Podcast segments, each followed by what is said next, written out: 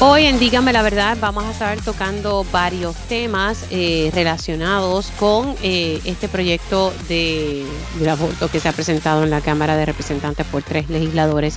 Vamos a hablar un poco eh, sobre la construcción de esta planta de gas y, y qué ha pasado con el retiro de los empleados de energía eléctrica. ¿Qué ha pasado con el retiro de los policías? vamos a hablar sobre eso y todavía sigue la controversia en el municipio de Toalta eh, porque el municipio insiste en construir una carretera alterna a la 861 que está afectada y cerrada desde el paso de Fiona por los efectos que tuvo. También eh, vamos a estar hablando eh, sobre el proceso de, del pago de la deuda de energía eléctrica. Hablaremos también sobre este informe federal que saca actos horribles contra los animales en el zoológico de Mayagüez, algo que lleva se lleva a cabo hace mucho tiempo y hablaremos sobre que el municipio de Aguadilla otorgó un permiso eh, para un condo hotel cerca de la cueva Las Golondrinas. Así que arrancamos con esta primera hora de Dígame la verdad. Con más de 20 años de experiencia en el periodismo, el periodismo ha dedicado su carrera a la búsqueda de la verdad. La verdad, la verdad.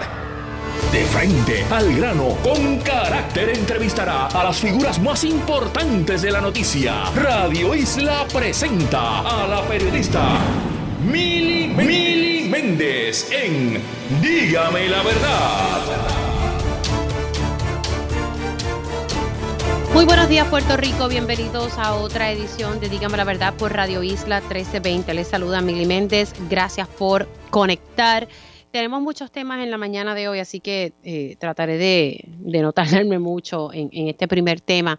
Pero sin duda, pues ayer que se conmemora, se conmemora y en marzo, ¿verdad? Siempre se, conmemora, pero ayer específicamente, el 8 de marzo, el Día eh, de la Mujer eh, Trabajadora, el Día Internacional. ayer precisamente estaba la licenciada Amarilis Pagán de Proyecto Matria, a quien le doy las gracias por eh, llevar el timón del programa de ayer, me pareció pertinente ceder el espacio para estos temas eh, que no siempre ¿verdad? Eh, están sobre la mesa. Nosotros nos hemos encargado de que sí que se discutan estos temas porque no queremos que nos feliciten, queremos ejecución, queremos que, que, se avance en este proceso de que nosotros las mujeres tengamos equidad, que se nos respete, que se nos den nuestros derechos igual como ha sido con, el hombre, ¿verdad? Que se nos traten a todos por igual. Así que de eso se trata y, le agradezco a la licenciada eh, su espacio. Muchas personas pues lo disfrutaron mucho y, de eso se trata. Tristemente pues ayer eh, nos enteramos de un proyecto de la Cámara 1644 que se presentó por tres legisladores. Eh, solamente uno de estos legisladores estuvo disponible para hablar en, en Pegaos en la mañana. José Memo González no ha estado disponible. El otro legislador de apellido Román tampoco ha, estado disponible. Wilson Román, representante, curiosamente representante del área Guadilla y Moca, no ha estado disponible para dar explicaciones. Eh, el representante Yacer Morales sí apareció. Y antes de pasar con mi próximo invitado, quiero hablar un poquito sobre esto. Eh, quiero que ustedes escuchen qué fue lo que dijo este representante en Pegados en la Mañana. Vamos a escuchar eh, el siguiente sonido. Y como vuelvo y les repito, este no es el proyecto que se había discutido, lo discutí en las redes sociales, lo, inclusive llamé al compañero y se lo dije. El compañero ya hizo unas expresiones en la radio aceptando. ¿Y por, y, por qué se radicó? Me perdí ahí un poquito, o sea, ese no era, pero se radicó. No, lo que pasa es que el proyecto, casi siempre los proyectos son, ¿verdad? Este, cuando se hace enmienda con un proyecto porque se tiene, eh, por, poner un ejemplo, tres proyectos iguales, el proyecto que nos había presentado, uno era de una pena hasta cinco años, otro era hasta ocho años yo creo, y otro era hasta 25 años. Eh, aparentemente la persona que radicó el proyecto, porque eh, recuerda que nosotros firmamos la primera página donde vemos todo el proyecto, pero quien radica el proyecto es de la, de, de la oficina de representantes, y él dice en las emisoras de radio, donde ya ha dado varias entrevistas, que se traspapeló y se entregó el proyecto que no era. se entregó el proyecto que no era. Uno de 5, otro de 8 y otro de 25 años. O sea, una mujer que se realiza un aborto, 25 años presa. tantas prioridades que hay en este país, honestamente.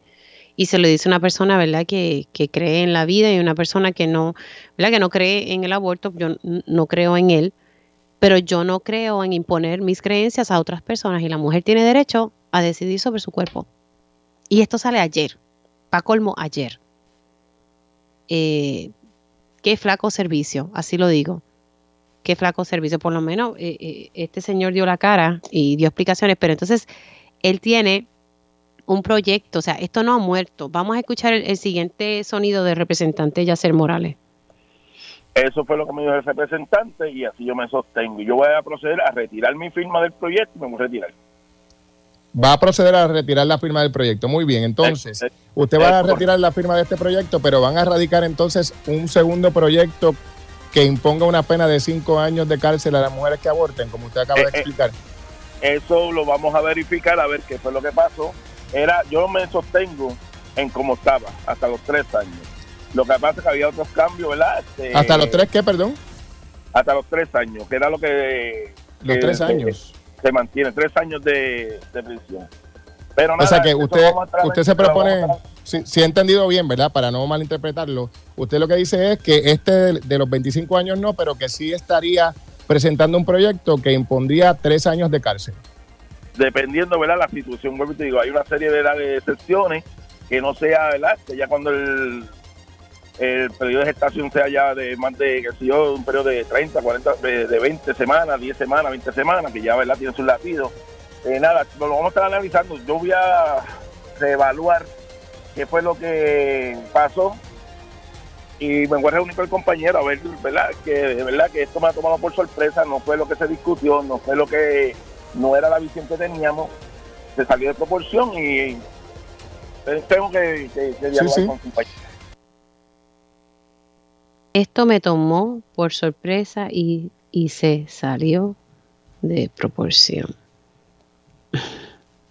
Como legislador, presumo ¿verdad? que uno tiene que, primero que uno tiene que leer los proyectos antes de firmarlo y darle seguimiento. Bueno, son las 10 y 4 eh, y tengo a mi siguiente invitado que, vamos a hablar de otros temas eh, que tengo sobre la agenda, pero la verdad que vamos a darle prioridad a temas que son sumamente importantes aquí en, el país, eh, como los temas que voy a estar discutiendo a continuación. Le doy los buenos días al representante Luis Raúl Torres, representante independiente. ¿Cómo estamos? Muy buenos días, Mili, a ti, al público que nos escucha en tu programa. quiero aprovechar para felicitar a todas las mujeres de nuestro país y del mundo entero, a la mujer madre, a la mujer trabajadora, a la mujer profesional, a la, mujer esposa, a la mujer que, hace y construye todos los días, eh, trabaja para construir un mejor mundo. Así que muchas gracias a todas y felicidades.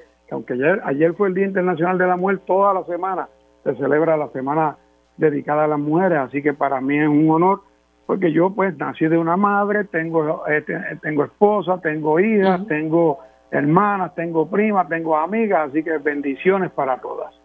Claro, y, nosotros lo que queremos es que se nos que se trabaje para la igualdad eh, de derechos, ¿verdad? Lo mismo que disfrutan eh, ustedes los hombres que nosotros tengamos ese derecho y creo que se ha adelantado bastante, pero todavía falta mucho, especialmente cuando vemos legislación como esta. Yo sé, ¿verdad? Su, su, su línea en torno a este tema de, del aborto. Pero, le, pregunto honestamente qué le parece una legislación como esta. Pero mire, no se lo quieren imponer a nadie. Para empezar, la propuesta que yo traje a colación cuando se estaban discutiendo todo esto del aborto era que se llevara ante la consideración del país en un referéndum para llevarlo a nivel de constitución de manera que después no estuvieran cada rato traqueteando con la con lo que se apruebe unos legisladores de un lado o del otro los que están a favor del aborto y los que quieren que se prohíban en su totalidad. Y mi propuesta era que se aprobara un referéndum donde el pueblo tuviera ante su consideración los argumentos de un lado y del otro y pudiera votar si quería avalar el que se prohibiera el aborto en su totalidad o con algún tipo de restricción o que se permitiera sin ningún tipo de restricción y que esa decisión estuviera mayoritariamente en todo el pueblo, principalmente en las mujeres, y no en un pequeño grupo de legisladores que piensan de X o Y forma. Esa ha sido mi propuesta. Y entonces, en este sentido, esto que han propuesto estos tres compañeros, de verdad que es una locura. Es, una, locura. ¿Usted no cree en meter mujeres presas eh, si abortan? No, no, para nada. O sea, mire, cada, cada situación que vive una mujer la entiende la propia mujer que la vive. Una mujer que ha sido violada, una mujer que ha sido maltratada, una mujer que no sabe qué hacer con, con ese embarazo porque pues salió embarazada sin quererlo y de momento pues no tiene apoyo de ninguna clase o, o, de su pareja o de la familia, porque muchas veces hasta los padres cuando sale una, una muchachita, una mujer embarazada en la casa a veces hasta las tiran a la calle. O, sea, no o a veces esos mismos padres la llevan a pasar por un proceso como ese, ¿verdad? Eh, seguro, De manera forzando, porque lo digo porque conozco de casos donde han forzado personas que no han querido y los padres llevan y los obligan. Por eso es que sí yo estoy a favor de que se pongan, y obviamente el aborto en Puerto Rico eh, eh, está eh, debidamente regulado. Primero, no se puede abortar en cualquier lugar. En segundo lugar, los centros que proveen esos abortos tienen que cumplir con una serie de requisitos legales. En segundo lugar, todavía el estatuto en Puerto Rico establece que tienen que haber una serie de restricciones. De hecho, el proyecto que radicó la senadora Rodríguez Bebe, a mí no me pareció un proyecto eh, ¿verdad? muy restrictivo y que era, era bueno en, un balance porque decía que lo que no se le iba a permitir era abortos después de las 22 semanas y aún así se dejaba permitir el aborto en aquellos casos donde hubieran unas situaciones que pusieran en riesgo la vida de la mujer o de la criatura. Eh, y en ese sentido, eh, si la criatura a las 22 semanas, aunque se tratara de un aborto, sabía fuera y tenía posibilidad de mantenerlo vivo para que se mantuviera vivo, para proteger la vida también de esa criatura. Y, se probó estadísticamente que en Puerto Rico las mujeres que abortan lo hacen las primeras semanas del embarazo. Muy pocas lo hacen después de las 10 Pues por eso yo digo que legislemos cosas que, que son de asuntos apremiantes, porque aquí no hay un problema con ese hecho en este momento cuando lo cuando se vea pues entonces pero ahora mismo usted lo está diciendo y así se divulgaron se divulgó en la en la en las vistas públicas. No y te voy a decir este Mili para mí eso es un asunto que como tú decías hace un momento incide tanto en la decisión de la mujer sobre su propio cuerpo y sobre la vida que lleva en su vientre que yo pienso que hay que orientar educar favorecer prestar la atención ayudar a esa mujer a, que si tiene la posibilidad de que tenga eh, esa criatura lo haga y la ayudemos todo y si no lo quiere hacer pues que la, también la podamos tratar adecuadamente y con respeto y con dignidad. Por eso es que yo pienso que no son los legisladores, un pequeño grupo de legisladores a favor del aborto o un pequeño eh, grupo de legisladores en contra del aborto los que deben decidir cómo regular esto. Si esto se, se intenta hacer, se debe hacer por un referéndum que lo decida la mayoría del país y las mujeres tengan la oportunidad de con su voto decidir qué es lo que quieren que se haga en este aspecto. Seguimos fluyendo. Eh, vamos a hablar, ¿verdad? Porque ahora se está... esa locura de, imponerle cárcel a la mujer que aborte, eso, eso incluso una de las legisladoras del Partido de Dignidad trató de hacerlo y después se dio cuenta que no que eso no podía hacer y, retiró el No, no, pero dígalo, Lisiburgo, la representante Lisiburgo presentó un proyecto similar, lo tuvo que retirar ella lo retira porque se da cuenta que no es razonable, o sea, eh, la mujer que, que es un disparate, porque las cosas como son, eso es un disparate. La mujer que aborta no lo hace porque sea una asesina. Ah, bueno, según el presidente de, del Partido Popular Democrático, las mujeres que abortan son asesinas. Bueno, yo por eso, olvidar. por eso ya yo no estoy militando allí, por eso y muchas otras cosas más. Ay, señor, yo que pensaba que hoy es jueves y uno quiere bajar revoluciones, pero estas cosas de verdad molestan. Pero, mira, ya mañana es viernes hay que decir gracias a Dios que llega el viernes. No, no. Eh, bueno, gracias a Dios, ¿verdad? Que hay vida. Pero bueno, representante, entre me ha atrasado aquí, eh, pero vamos a hablar un poco. ¿Qué es esto? Esto me lo había adelantado el representante de los consumidores ante la Junta de Gobierno de Energía Eléctrica sobre este esta planta de gas y yo pensaba que esto iba a ser cosa del pasado, y estamos hablando, eso no va a tono con, con, yo sé que hay que hacer una transición, pero, pero no sé si esta sea la transición adecuada y que cumpla con la política energética. Estamos entonces en marcha, una planta de gas natural.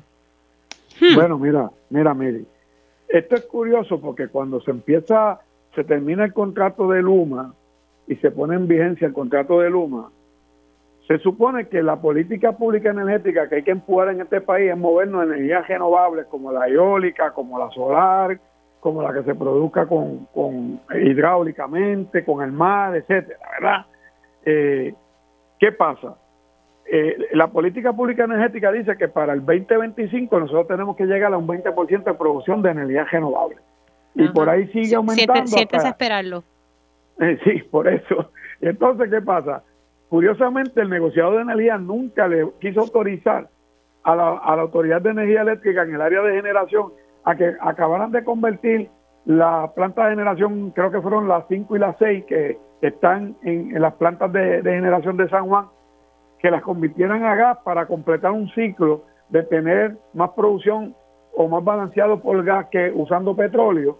Sin embargo, no se lo autorizan, habiendo hasta los fondos federales para hacerlo, pero emite, sin nadie pedirlo, emite una autorización para que se haga una petición de propuesta a través de la Autoridad de Alianza Público-Privada para construir una nueva planta de gas natural en Puerto Rico, principalmente para la zona sur del país. Curiosamente, entonces traen y le dan un contrato del área de la generación a New Fortress Energy incorporan una compañía en Puerto Rico que le llaman Genera para que se haga cargo de la generación. Está ya la aprobación del negociado para construir esa planta. Estaba pendiente que viniera el área de la alianza público-privada y pidiera las propuestas. Y curiosamente las vistas públicas que nosotros hicimos, el señor eh, eh Ekman Muray, Brennan Ekman Muray, que es el que es oficial de negociación de New Fortress Energy y ahora presidente de lo que es Genera PR, y nos dice en la vista que ellos van a hacer una inversión futura en Puerto Rico. Y yo le pregunto para qué esa inversión, me dice, pues para construir una planta, y yo le digo, pero para construir una planta de que de gas natural, me dice, no, eh, pensamos construirla de hidrógeno y hacer inversiones en hidrógeno. Y entonces cuando tú vienes y oyes eso y mira que sale entonces la Autoridad de Alianza Público-Privada pidiendo las propuestas y le pone una lista de un montón de compañías que no pueden licitar, pero dice que, que sí puede licitar New Fortress Energy y AES, que también había dicho que quería construir una planta de gas natural o de hidrógeno en Puerto Rico, te das cuenta que ya todos los planetas estaban alineados para que esas dos empresas licitaran y lo hicieran. Incluso yo no dudo que New Fortress y AES hasta se conviertan en socios para hacerlo. Eso, eso desde mi punto de vista ya lo tienen planchado. Mm. O sea que esto está planchado hace tiempo, porque yo recuerdo cuando hablábamos el año pasado sobre, sobre esto. Está planchado, yo creo que está planchado a quien se lo van a adjudicar. Estén pendientes, eh, estén pendientes que si se lo lleva New Fortress o AES o ambas en sociedad, se lo adelantamos hoy en tu programa, Mili.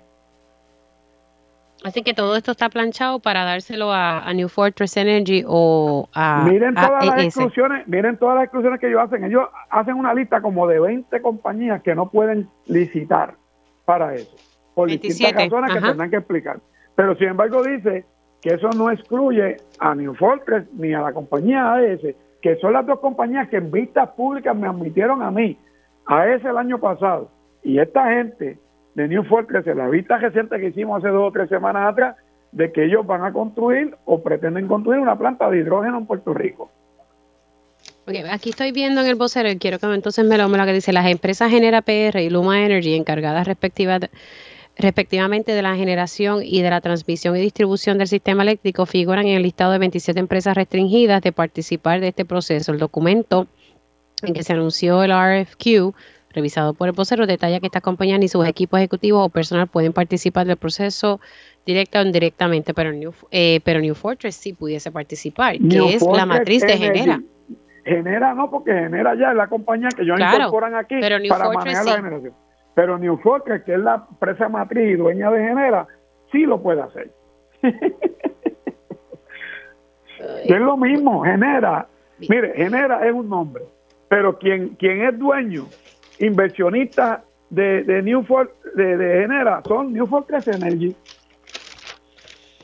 Rapidito, eh, que, quiero tocar este otro tema, no quiero que se me olvide. Eh, Se había presentado una resolución conjunta, la 484, cuando salió a relucir eh, el estado crítico del sistema de retiro porque la Autoridad de Energía Eléctrica no había aportado lo que le corresponde a este, ¿verdad? este fideicomiso y que está ya a punto de desaparecer porque tienen chavos para pagarle a los jubilados en marzo. ¿Qué ha pasado con esa resolución? Porque esa resolución decía, ¿verdad? Varias cosas, que había que pagar los 8 millones de los empleados de energía eléctrica que pasaron al gobierno central y que había que pagar lo que se debía al sistema de pensiones porque la corporación, la, Autoridad de Energía Eléctrica no lo estaba pagando y tengo entendido, recordando un poco desde la época de, de Lisa Donahue desde el 2014. ¿Qué ha pasado con, con esa legislación? Pues mira, sencillo, este, eh, eh, esta legislación viene porque, como tú bien has dicho, la Junta de Síndicos del Sistema de Retiro de los Empleados de Autoridad de Energía Eléctrica señalaron en vistas públicas y, y, y, en los medios que a partir del mes de abril ellos se quedan sin dinero para seguir pagando a los pensionados, los 15 mil pensionados de la Autoridad de Energía Eléctrica, que afecta a esos 15 mil pensionados y a las 60 mil personas que son familiares de estos pensionados. Y también afecta a los pensionados a futuro inmediato.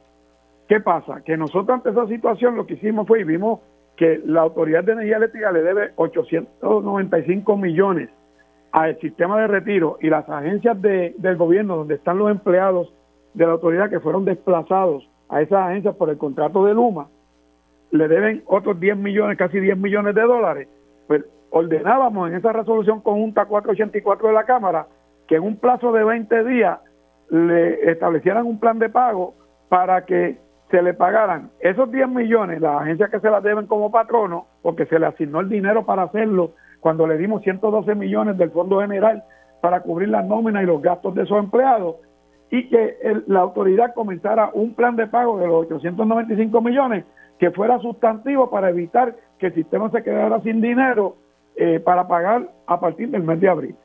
Ese proyecto se aprobó y se hizo un, eh, eh, se, se, se radicó por legisladores de todas las delegaciones, incluyendo los PNP. Claro, se radicó y, qué pasó? Se radicó, fue a comisión, se pidió la autorización al presidente de la Cámara para hacer el marco session, que iba a ser el martes pasado para que se hiciera el markup, que es eh, donde se cogen los votos para aprobación en la comisión de esa medida y pase aprobación del Pleno de la Cámara. Y el presidente ordenó la cancelación de todas las vistas de markup y vistas públicas porque habían unas reparaciones que se iban a hacer desde el martes para acá a los salones de audiencia, yo le envío una carta a él diciéndole, mire, presidente, pues permítanos eh, eximir esta medida del Marco Session y, y hagámoslo por referéndum para adelantar por la gravedad de este asunto y todavía no he recibido la respuesta. Es decir, que la medida está lista para cogerse el referéndum, para que se pueda aprobar en la Cámara y pase al Senado. Si esto no se atiende con prontitud, seremos responsables de nosotros, igual que lo es la Junta de Supervisión Fiscal y el gobernador Pedro Pierluisi de, de lo que está pasando con el sistema de retiro y con que estas personas se queden sin su pensión. Así que Tatito no ha contestado esta, esta carta, donde usted quiere pues eliminar el markup y, e ir directo a coger la, votación, que se ha hecho antes.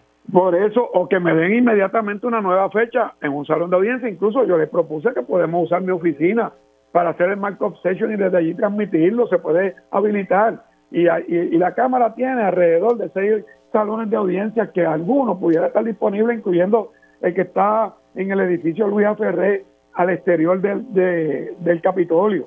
Así que... ¿Y los aires realmente estaban dañados? Bueno, yo entiendo que sí, porque hay una carta del superintendente del Capitolio, ¿verdad? Como que había que hacer esa reparación de esos salones de audiencia. Lo que pasa es que eh, el, sistema de en, en, el, en el anexo es un sistema común a todos los salones y el sistema de de acá de, de, la, de Audiencia 1 que está dentro del Capitolio, el edificio principal y otro salón que hay en el sótano. Yo no sé si están conectados al mismo aire, pero esa fue la razón que, que se expuso para, para la cancelación de las vistas y, la, y las sesiones de Marco. Bueno, representante, gracias. Lo importante es que el presidente sepa que esto tiene urgencia porque estamos en marzo y a partir del mes de abril ya el sistema de retiro se queda sin dinero para pagar las pensiones de 15 mil pensionados, que afecta a esos pensionados y a 60 mil familiares de esos 15 mil pensionados. O sea, que sepa el presidente que esto tiene urgencia, pues parece que no lo tiene claro. Yo entiendo que él lo sabe, yo sé que él está muy consciente de esta situación. Ok, pues ojalá que así sea. Gracias, representante. Que Dios bendiga Tengo Puerto Rico. Cómo no. Vamos a hacer una pausa. Se me, retrasé con una, una, entrevista, pero le pido al, por favor a la persona que está en línea que, que se quede. Hacemos una pausa, regresamos con el tema de tu alta el alcalde dice que hay que construir una, una carretera, o sea, y esto lo habíamos tocado hace una semana, yo juraba que se había eh, tomado acción, aparentemente sigue el, el, el problema. Hacemos una pausa, regresamos en breve. Ya estamos de regreso aquí en Dígame la Verdad por Radio Isla 1320. Ya mismito estaré tocando eh, qué va a pasar con el retiro de, los policías eh, de Puerto Rico, que se había hecho una legislación y unos acuerdos con la Junta de Control Fiscal. Pero ahora quiero tocar, eh, hace unas semanitas atrás estaba yo hablando sobre la, el inicio de unos trabajos para construir una carretera alterna en Tuabaja, debido a que la carretera 86 uno, pues eh, está cerrada y también entrevisté al de carreteras que me decía que, que su arreglo no era tan fácil, que era bastante complejo. Luego del paso de Fiona, esta carretera se impactó aún más, porque María también hizo lo suyo. Y pues esta era la carretera principal para las personas que residen en Tualta. Ahora mismo se está usando la número 2 y con el cierre del atirantado pues se complicó el escenario. Entonces la opción del alcalde ha sido construir una nueva carretera. Él me dijo en una entrevista aquí que él tenía los permisos. La realidad es que él tenía un permiso para entrar a esos predios, pero no para llevar maquinaria. Y por eso es que el Departamento de Recursos Naturales y Ambientales entró. Y había pues entonces paralizado los trabajos que se estaban haciendo. Se supone que hace esta semana no, sino el lunes antipasado, eh, Recursos Naturales se iba a estar reuniendo con el alcalde. Yo pensaba que esto estaba resuelto, aparentemente no, y por eso conecto con el agrónomo Ian Pagan Roy. Buenos días, ¿cómo está? Buen día, saludos. ¿Qué, ¿Qué, es nuevo aquí? O sea, el alcalde insiste en que hay que construir esta carretera, pese a que no tiene los permisos del Departamento de Recursos Naturales y tampoco de la EPA, porque yo hice esas gestiones y no los tiene. O sea, no tiene permiso. Eso ya está confirmado por las propias agencias. ¿Qué, qué ha pasado aquí? Pues mira, nosotros seguimos denunciando eh, la entrada del equipo, la maquinaria pesada del municipio de Toalta, de los contratistas del municipio de Toalta. El alcalde sigue alegando que cuenta con los permisos eh, y que solamente está haciendo unos estudios. Eh, nuestra postura es que en ese proceso de hacer esos supuestos estudios han impactado negativamente el espacio y han incurrido en claras violaciones ambientales. El permiso que le otorga a las autoridades de tierras de entrada no les da autoridad para hacer remoción de terreno, para hacer terraplenes en, en, en, en varios acres de extensión, impactar más de cuatro quebradas, eh, la cuenca de la quebrada del propio eh, río Bucarabones. Eh, el alcalde insiste en la construcción de esta carretera cuando tan reciente como el martes pasado, en un esfuerzo comunitario, logramos una reunión con ingenieras del departamento de la autoridad de carretera y nos dieron una actualización amplia de los trabajos que se están realizando para la reapertura de la carretera 861. Ya se han realizado eh, los estudios de suelo, los resultados de esos estudios llegaron tan reciente como la semana pasada. Ya se espera que para la semana que viene el contratista entre al terreno para, para continuar con el proceso de evaluación y de comenzar la construcción en un esfuerzo comunitario y nuestra exhortación al alcalde fue siempre hacer causa común para exigirle a la autoridad de carretera eh, eh, atender esto de una forma diligente a una exhortación que fuimos completamente ignorados y la comunidad organizada logró esa comunicación. Así que no tiene sentido que se insista. Bueno, y la realidad es que carreteras, carretera. se evaluó en un momento dado en el pasado hacer una carretera más o menos por donde el alcalde quiere hacerlo y la realidad es que no se pudo hacer porque no se habían hecho los estudios y, y yo entrevisté a Carretera, Carretera me dijo que, que no era tan fácil arreglar la 861 eh, y que estaban precisamente haciendo esos estudios, pero que tampoco la otra vía, había que, hay que hacer estudios adicionales, no se puede comenzar a, construir y llevar maquinaria pesada, como las imágenes y las fotos que hemos divulgado, mm, no es sinónimo de que están haciendo unos estudios, ¿sabes? Están impactando y ya la EPA dijo que está tomando cartas en el asunto y que está investigando el asunto. No entiendo por qué el alcalde insiste, o por lo menos esperar a que tenga los permisos. Sí, definitivo. Hay una hay una investigación, como como, se como usted menciona, abierta en la en el Departamento de Recursos Naturales. Esa investigación no ha concluido todavía.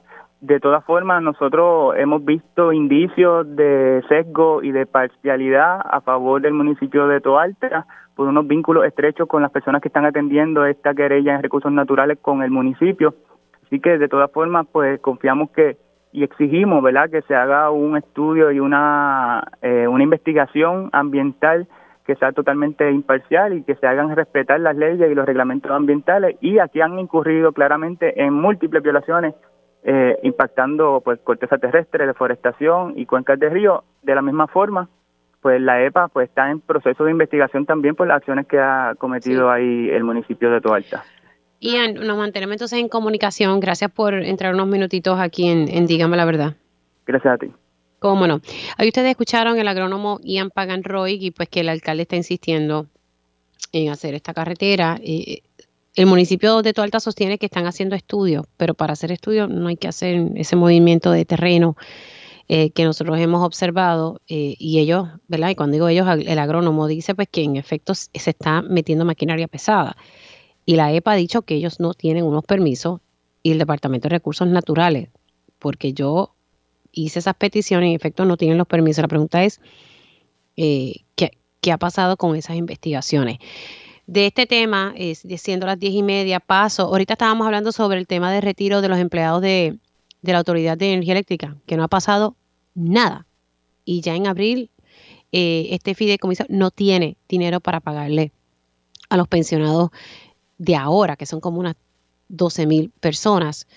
Ahora, ¿qué está pasando con el retiro de los policías? Esto fue un, asunto que se discutió en el pasado cuatrenio eh, y pues algunos policías eh, reciben beneficios de un retiro, otros de otro por unos cambios que, se dieron. ¿Qué ha pasado? Pues el representante José Rivera Madera tiene esa preocupación. Le doy, le doy los buenos días. ¿Cómo está? Buenos días, Mil, y buenos días a todo el público de escucha. Bueno, eh, usted le está pidiendo a FAS defender el retiro de los policías. ¿Qué, ¿Qué está pasando aquí?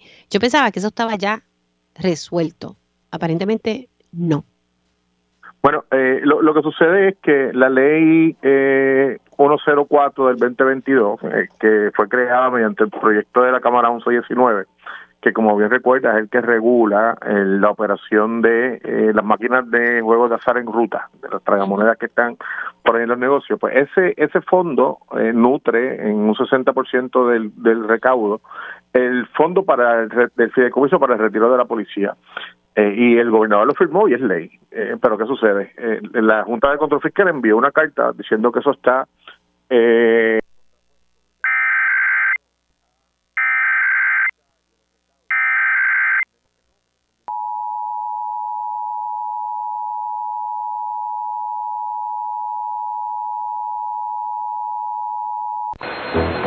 es una prueba mensual coordinada del sistema de alerta de emergencia de las estaciones de radio en su área. De haber sido esto una emergencia real, información oficial hubiese sido difundida luego de los tonos de alerta. Esto concluye esta prueba del sistema de alerta de emergencia.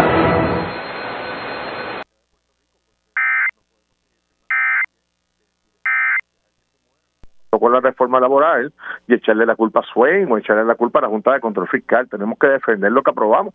Eh, eh, y la policía está esperando esto y tenemos los dineros y hemos identificado que son dineros nuevos, no son dineros que afecten ni el plan fiscal ni los recaudos. representante, disculpe que le interrumpa, es que me dicen que por el IRS, el IAS, que salió hoy, no se escuchó la parte, si puede repetir, yo creo que el, aquí la parte importante es que pueda repetir es que la Junta dice que esto va en contra del plan fiscal y que el gobierno no. Sí, la, Junta la Junta dice que la ley 104 del 2022 va en contra del plan fiscal y, afecta a los recaudos del Fondo General, eh, eh, argumentando un número que nunca se ha recaudado porque nunca se ha comenzado a, a, ¿verdad? a retener ese dinero porque el sistema de conexión de las máquinas no está listo.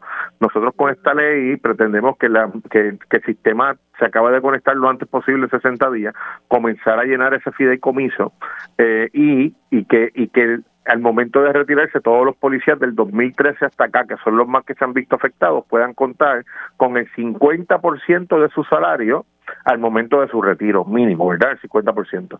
Así que, que lo que le estamos pidiendo a ellos es que si la Junta, a Omar Marrero y al gobernador, eh, que si la Junta envió eh, una, una carta diciendo que eso es de esa manera, que Fortaleza y AFAF asuman una ofensiva, ¿verdad?, a favor de los policías de Puerto Rico, contesten la carta, eh, o por lo menos se comuniquen con nosotros para poder darle los datos, ¿verdad?, si no los tienen, de cómo se va a levantar el dinero y por qué no afectan ni los recaudos ni afecta el plan fiscal.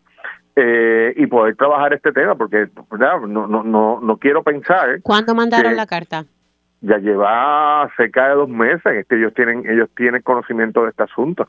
Entonces entonces lo que yo no quiero pensar es que, que se esté tomando por bueno en el gobierno de Puerto Rico eh, aprobar leyes eh, para que la gente piense que se está haciendo algo, pero dejarlas morir con la excusa de la Junta de Control Fiscal y de la jueza Soin.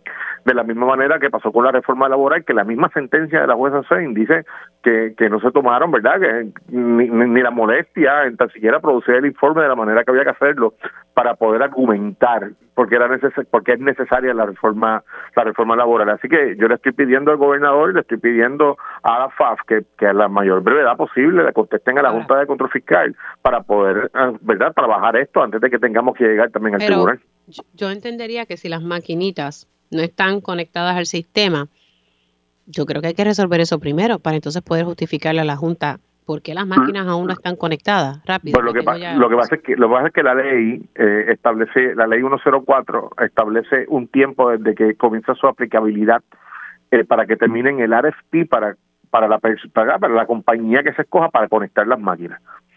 Entonces, hasta que no se le dé paso a la ley, pues no se puede comenzar con todo el proceso de conectar las máquinas y comenzar a colectar.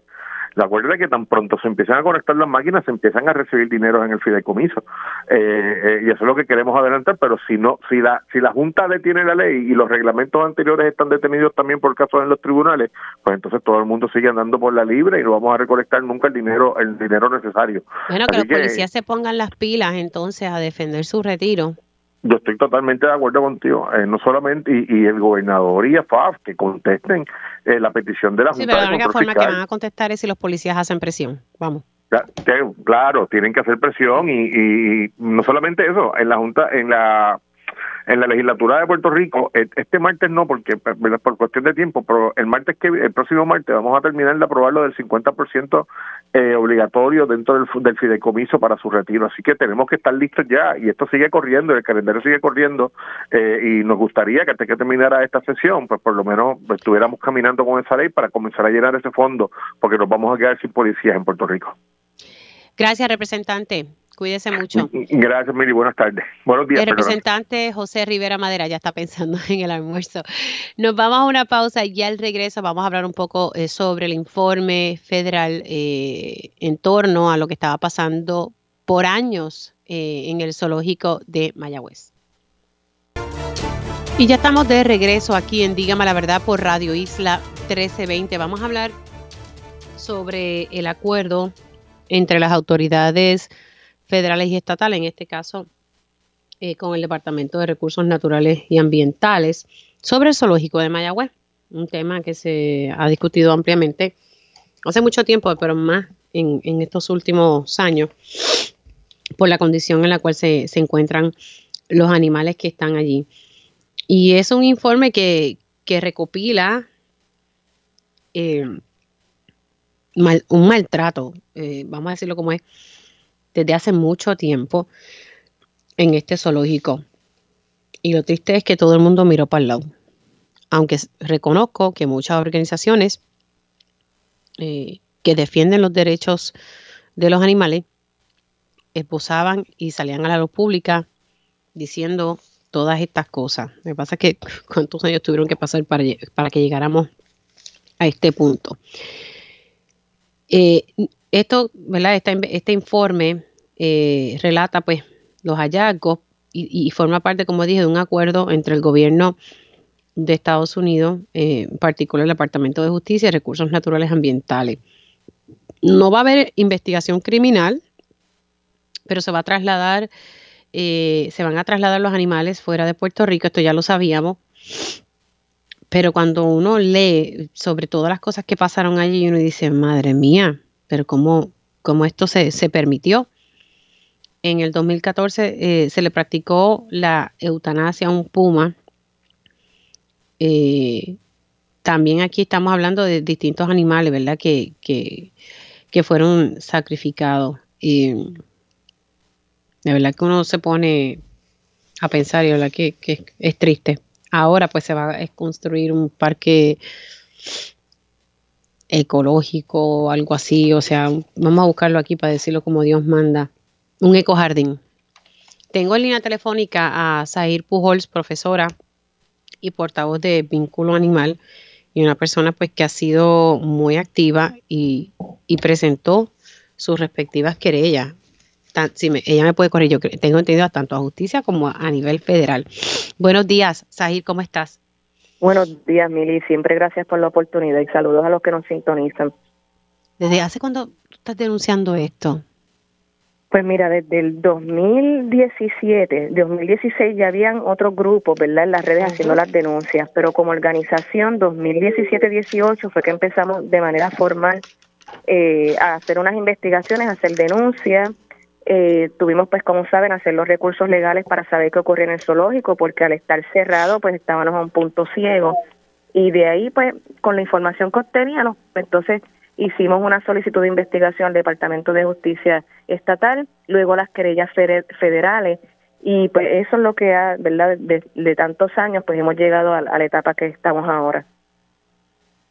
Eh, ¿El zoológico cerró cuándo? Estoy aquí, ¿verdad? Tratando de...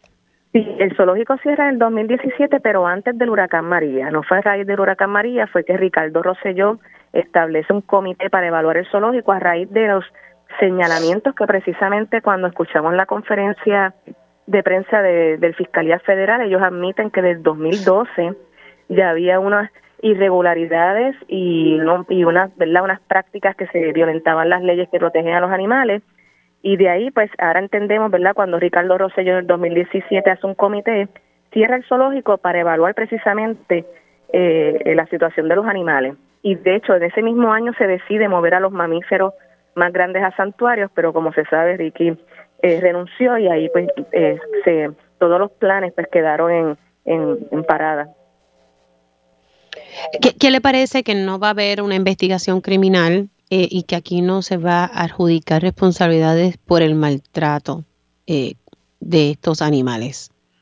es una es una sensación agridulce, ¿verdad? Porque ciertamente nosotros queremos que muevan a los animales, es lo mínimo, entendemos que es lo mínimo que pueden hacer.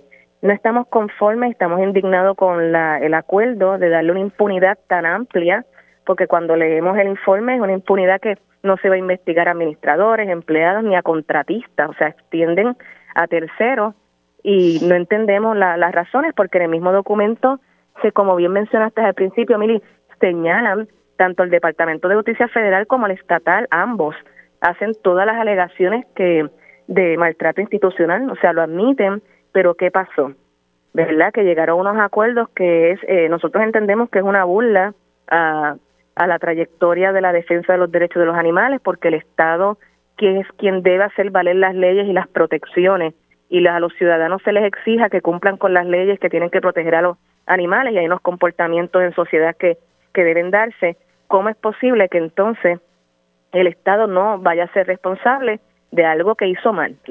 Eh, eso es una, una cuestión bien alarmante y crea sospechas porque hasta qué punto nosotros especulando acá los que estamos analizando lo que ha ocurrido, será que entonces las agencias federales como el USDA y Fish and Wildlife también fueron negligentes porque si lo saben desde el 2012 y no hicieron nada, pues entonces no solamente es el DRNA, también son las agencias que se encargan de, de eh, ¿verdad?, visitarlos, darle la, señalamientos, concederle las licencias.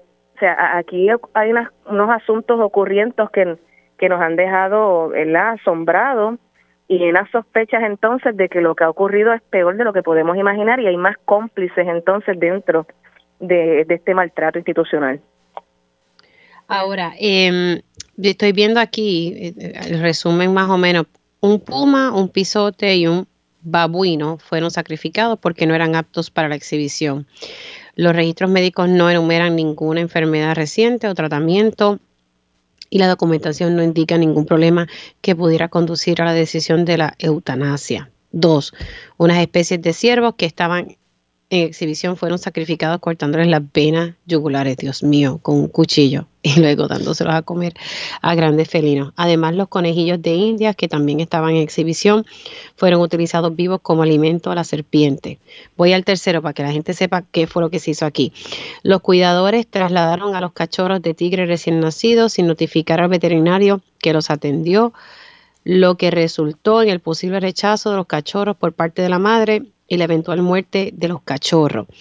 El rinoceronte estaba mal alimentado con carne de caballo y cojeaba debido al terreno accidentado de su recinto. Entonces aquí, buscando entre el 2022 y 2023, esto es bajo la actual administración, murieron en el zoológico un chimpancé, un oso negro, otro mandril, un águila calva, varios búhos, un emu y varios antílopes y venados. Madre mía, aquí, ¿verdad? Yo sé que pasaron cosas de hace mucho tiempo, pero todas las administraciones tienen un grado de responsabilidad. Correcto. Correcto, son administraciones de años que tienen eh, eh, responsabilidad con lo que ha ocurrido. Ahora, eh, el traslado de, estos animalitos, la secretaria ha reiterado en varias entrevistas que, esto se va a hacer en, en un periodo de seis meses. ¿Esto es viable que en seis meses esto pudiese tardar más? Eh, nos sorprendió de la, en seis meses nos parece que es bastante rápido para movilizar casi 300 animales, bueno, más de 300 porque tenemos entendido que Cambalache también van a movilizarlo. O sea, pueden ser fácil 400 animales, es un operativo que va a ser bien eh, complejo, bien complejo, implica para la gente que ha tenido duda, pues hay animales que sí son más fáciles de trasladar, ya sacaron a unos águilas calvas, Fichan y los sacó, sacó unos búhos y sacó unas anacondas pues especies de reptiles son más sencillas.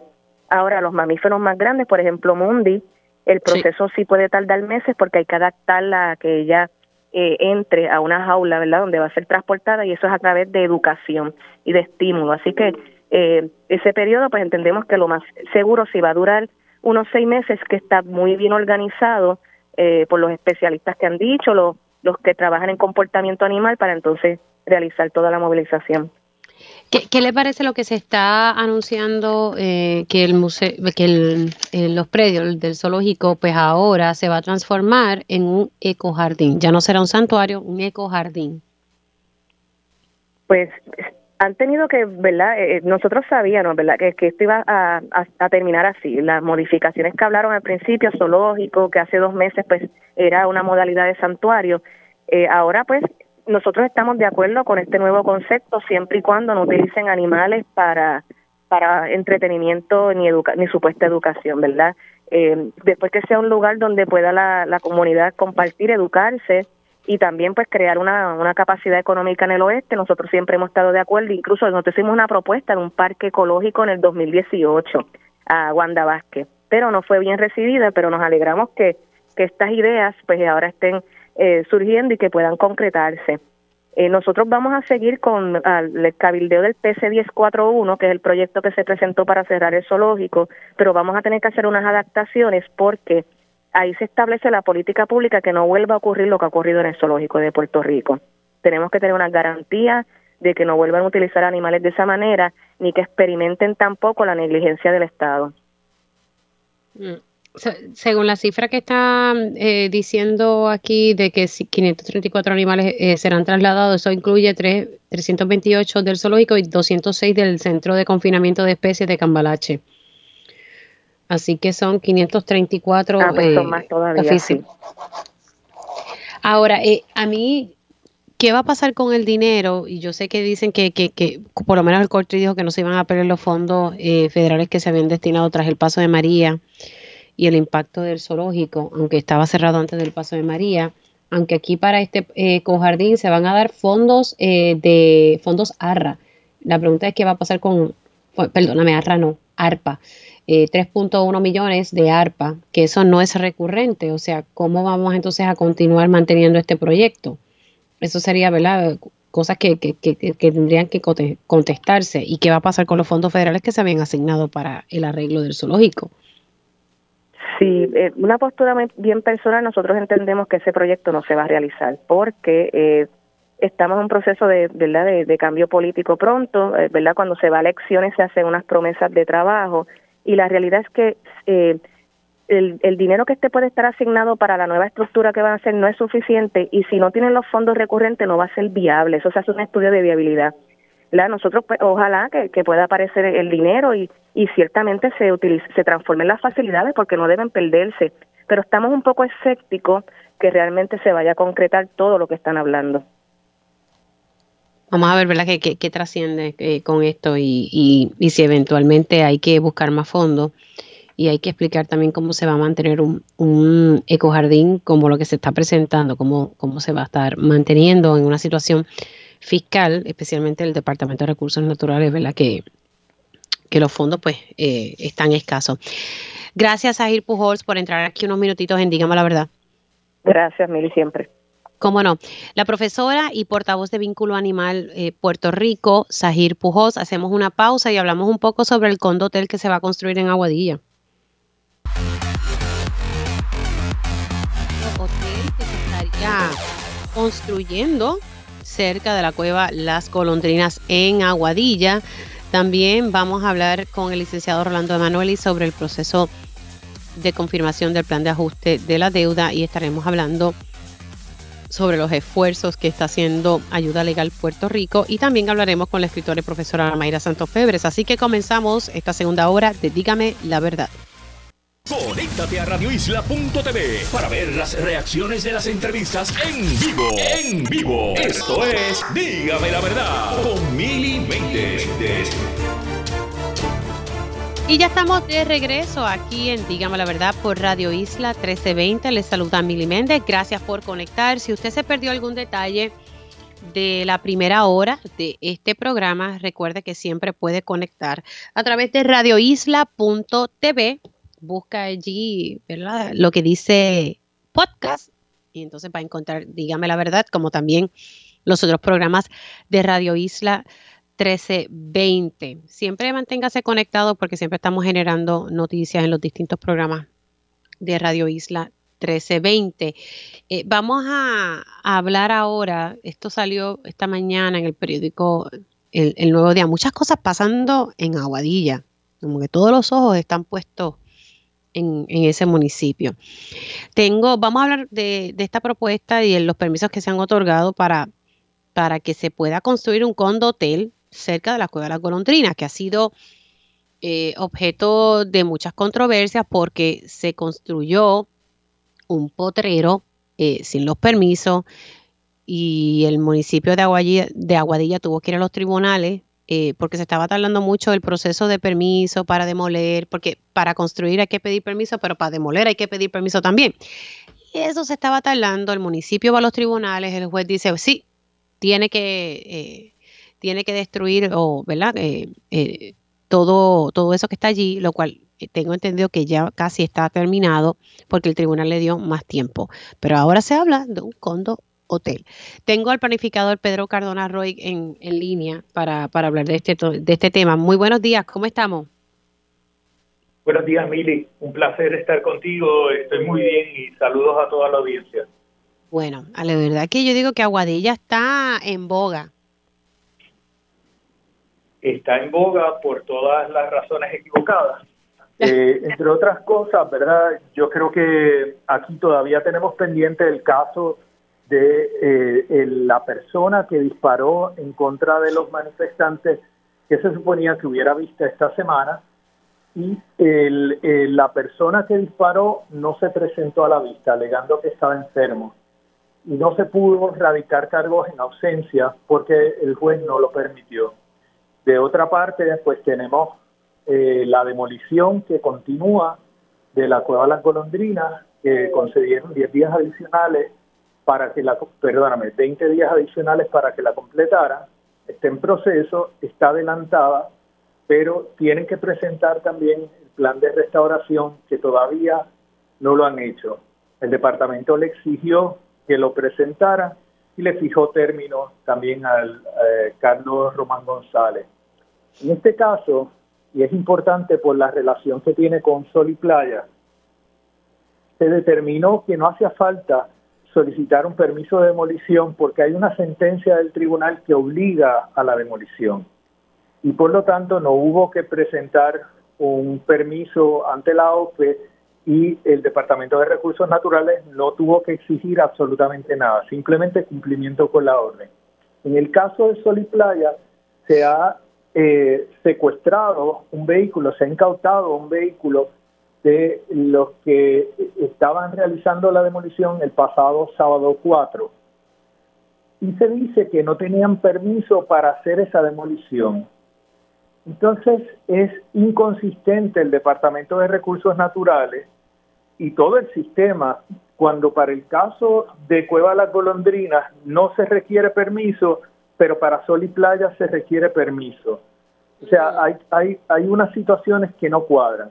Y hoy se anuncia, ¿verdad?, el proyecto de Netflix que ha obtenido los permisos y ese proyecto, lo importante, como hemos hablado en otras ocasiones, es que la fase inicial que constituye una segmentación de un proyecto, cosa que es ilegal en Puerto Rico, tiene relación con este caso y esa fase inicial incumplió con los requisitos de recursos naturales, no tenía los permisos arqueológicos que hacían falta, no tenía una declaración de impacto ambiental, siendo un proyecto en la zona costanera, y ahora el alcalde Julio Roldán dice que le tenía que dar marcha adelante a este proyecto porque era un proyecto ministerial. Obviamente muestra que Julio Roldán no conoce de la competencia que se le delegó para poder administrar permisos y por lo tanto no está capacitado para estar ejerciendo esa facultad y el Estado le debe retirar la autonomía municipal toda vez que ha mostrado incompetencia para realizar las funciones delegadas. Este caso nunca podía ser un proyecto de carácter ministerial porque es un proyecto que tiene unos impactos ambientales que no se pueden ver a través de un proceso ministerial. Se ha demolido un mogote, se ha eliminado un hábitat crítico, estamos justo en el acantilado que es el límite de lo que es el hábitat del pelícano pardo, así que no se podía ir por proceso ministerial. Ahora, eh, pero aquí ¿Qué agencias dieron los permisos para esto? Además del municipio, ¿verdad? Que, dice que, que, argumentaron que el permiso se otorgó porque las agencias estatales pertinentes hablaron la construcción. Que, vamos a hablar específicamente qué agencias y qué permisos dieron aquí, para, ¿verdad? Porque el municipio se está amparando en eso. Sí, eh, el, el, alcalde nuevamente pues, muestra el conocimiento y, y digo, esto obviamente no son los alcaldes los que los que responden, que son los supervisores al final, es su oficial de permiso el que está fallando. Eh, lo que tienen son unas recomendaciones de las agencias, no tienen permisos de las agencias, tienen recomendaciones. Se corrió un proceso que se conoce como el ESRI, SRI, que es un trámite donde se consulta a las agencias y las agencias emiten comentarios pero no otorgan permiso. Quien otorga el permiso es el municipio dentro de la plataforma que administra la oficina de gerencia de permiso. Este sistema, Mili, como hemos hablado, también produce autorizaciones automáticas sin que nadie las revise. Aquí si llega un comentario de recursos naturales con unas exigencias, la entrada del comentario de recursos naturales ya se llena una cajita con, con un checkmark y se procede al próximo trámite. Y nadie revisa que en esa cajita hay unas condiciones y unas restricciones que tenían que ser observadas desde el proyecto anterior de movimiento de terreno. Así que eh, estas son las fallas del sistema de permisos del año 2009 que venimos señalando desde hace mucho tiempo que producen esto. Pero ¿quién tiene la responsabilidad? Esa responsabilidad recae bajo Julio Roldán, quien tenía, sobre todo ante todo lo ocurrido en toda esa área, donde ha habido intentos de asesinatos, donde ha habido eh, motines de parte de los eh, funcionarios que trabajan en la construcción y otras cosas, tenía que haber revisado esto con detenimiento. Y el no hacerlo es muestra de que no tiene capacidad.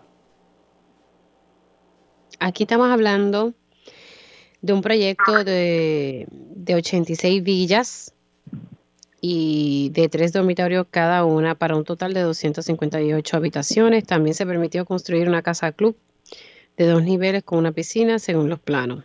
Eh, y entonces usted lo que me está explicando es que aquí se hicieron unas recomendaciones por parte de las agencias. No es que se otorgaron permisos, o sea, al final del día era el municipio de Aguadilla quien tenía esa potestad. Correcto, correcto. Y ahora pues eh, habrá que eh, presentar una querella ante la Oficina de Gerencia de Permiso a nivel central y la Junta de Planificación y esa querella debe incluir una recomendación de que se les retire la autonomía municipal y las competencias de otorgar permiso al municipio de Aguadilla, que será, y yo lo vengo diciendo desde hace tiempo, Aguadilla está dando todas las muestras de que va a ser el primer municipio que pierde su autonomía bajo la incumbencia de Julio Roldán. Y pues, Pero entiende eh, que eso va a pasar. Yo, yo entiendo que sí. Yo creo que la única razón que uno puede ver detrás de esta determinación es que pueda haber un vínculo personal o económico con el desarrollador Carlos Román González, porque de otra forma no puedo entender por qué se incumple con la responsabilidad y con la ley y se favorece en contra del el interés público una autorización a esta persona. Eh, y pues yo, yo pienso que las, las acciones que van a, las repercusiones que va a tener esto es que pierde la autonomía. Vamos a ver ¿verdad? ¿Qué, qué ocurre en efecto con eso. Le pregunto porque ha sido una, un cuestionamiento constante esos terrenos de este señor Carlos Román González, ¿verdad? y el que quiere construir estas, estas villas, ¿es un terreno privado? Ese terreno es privado, no tiene un deslinde aprobado y colinda con un hábitat crítico eh, y tiene toda una serie de elementos como, como un mogote que está siendo demolido mientras nosotros hablamos, que son unos recursos que a pesar de estar en propiedad privada, el privado no puede, no puede comprometerlos eh, y mucho menos destruirlos como, como ha hecho. Eh, y en el propio estudio de caracterización que preparó el señor Román González o que contrató, allí se identificaron más de 100 especies de fauna y flora que en el área del mogote que está demoliendo. Y además, pues el Departamento de Recursos Naturales desde el día 1 le dijo que tenía que guardar un retiro de al menos 20 metros del borde del acantilado, donde no podía hacer movimiento de terreno ni ningún tipo de actividad que perturbara la, ese acantilado. Y ellos han llevado todo el movimiento de terreno hasta el borde del acantilado. Eso lo puede ver cualquier persona en las fotos aéreas que han circulado porque cuando se habla del carso, pues es bien fácil ver cuando tú quitas la corteza terrestre, se ve cómo, cómo queda esa área eh, al descubierto, porque la roca caliza es amarillenta versus la vegetación tradicional que tenemos que pues es de un verde bastante intenso. Así que para que la gente entonces lo comprenda que es un terreno privado, pero si hay unas, ¿verdad? unas áreas que son protegidas y son unos recursos eh, valiosos, pues esa persona cuyo terreno es de él, pero no puede desarrollarlo. A ese nivel estoy tratando ¿verdad? de poder explicarlo. La pregunta es que por qué recursos naturales no interviene si le dijo que, ¿verdad? que 20 metros del borde del acantilado no, no puede hacer ningún movimiento de terreno y aparentemente sí se está dando. ¿Por qué no interviene?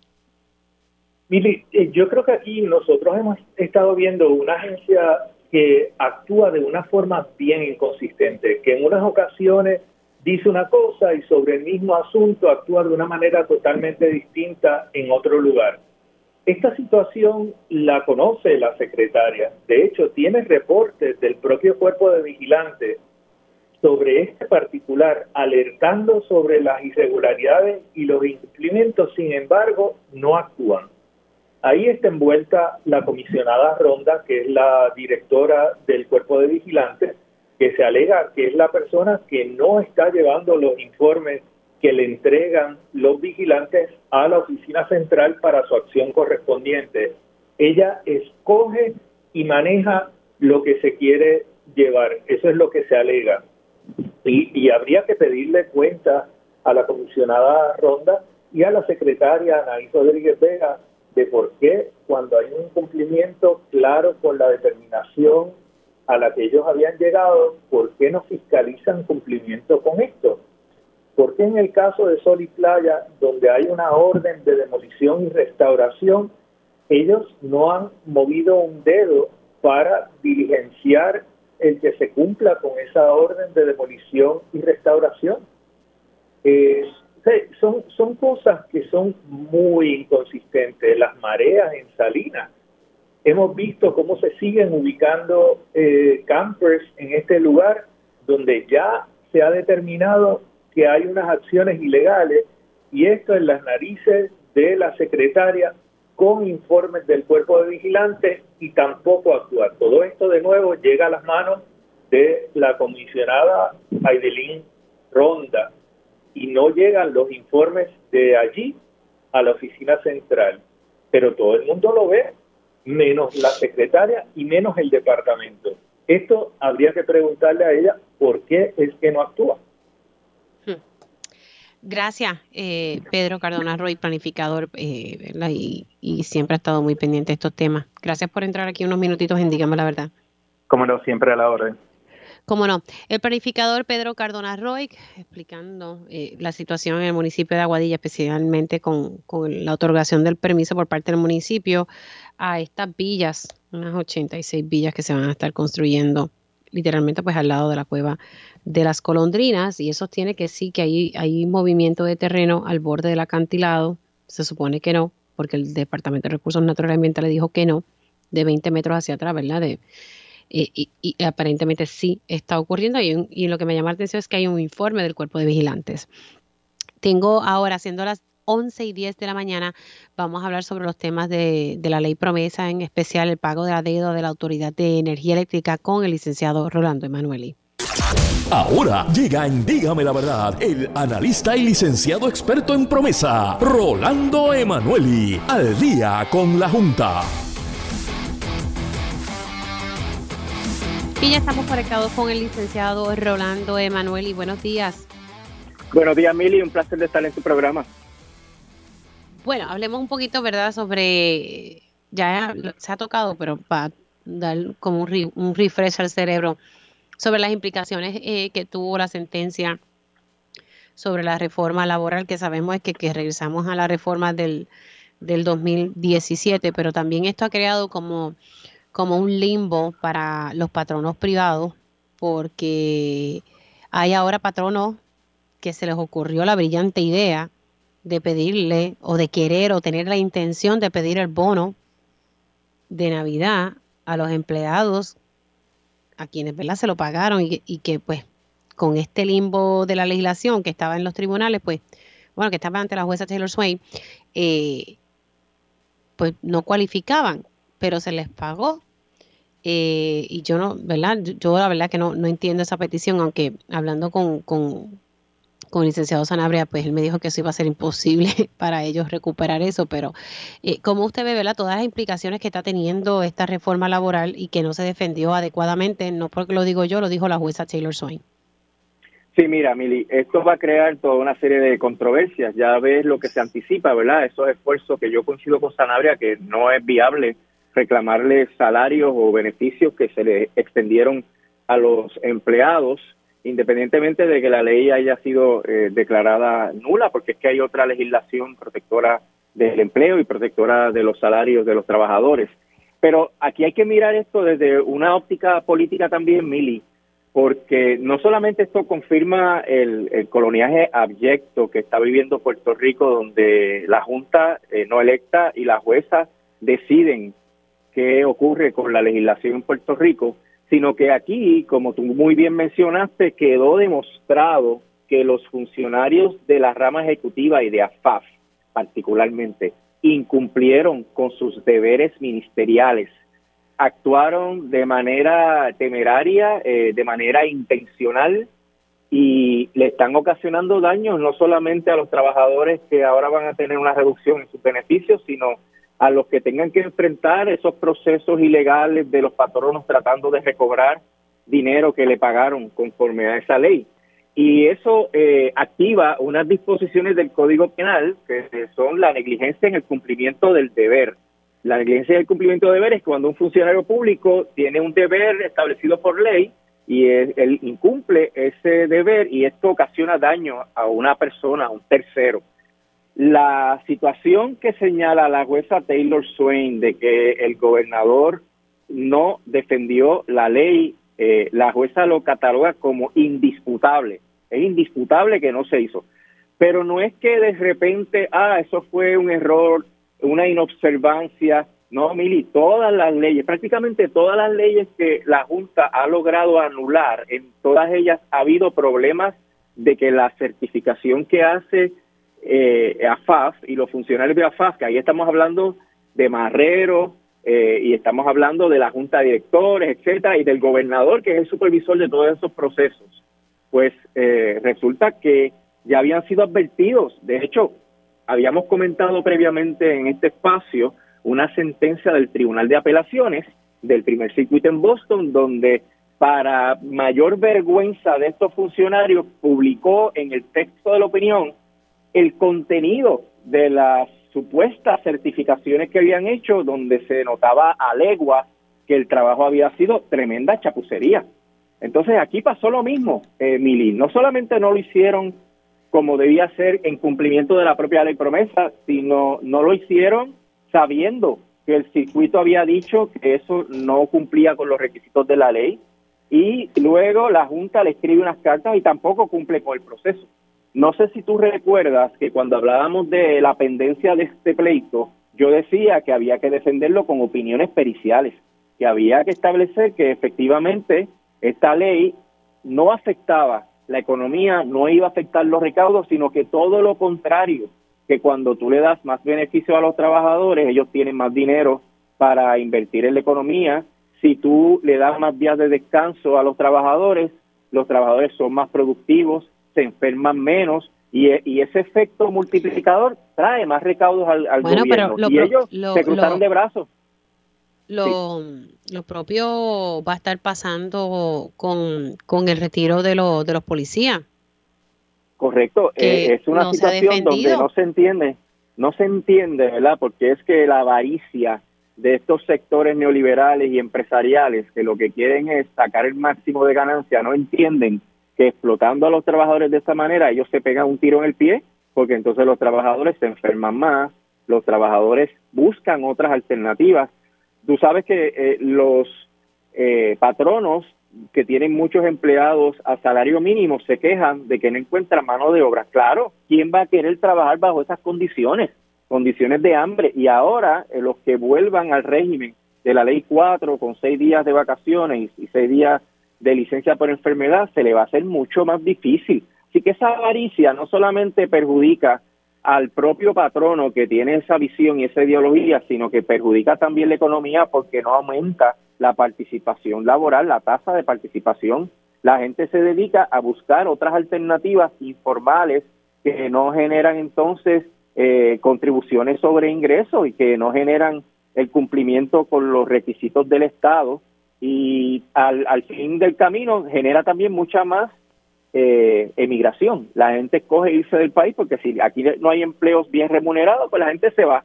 Así que es un contrasentido y todo este desastre económico es culpa de esos funcionarios que deliberadamente quisieron ejercer un segundo poder de veto, Mili, porque en términos políticos, el gobernador, si no estaba de acuerdo con la ley, la debió haber vetado. Pero ¿por qué la firmó? La firmó porque sabía que había un clamor del pueblo de Puerto Rico de que esa reforma laboral del 2017 se revirtiera pero entonces la firma con las muelas de atrás y luego no hace nada. Mili, esto fue deliberado, porque ellos sabían que tenían que cumplir con ese deber, tenían las herramientas para cumplir con el deber y no lo hicieron.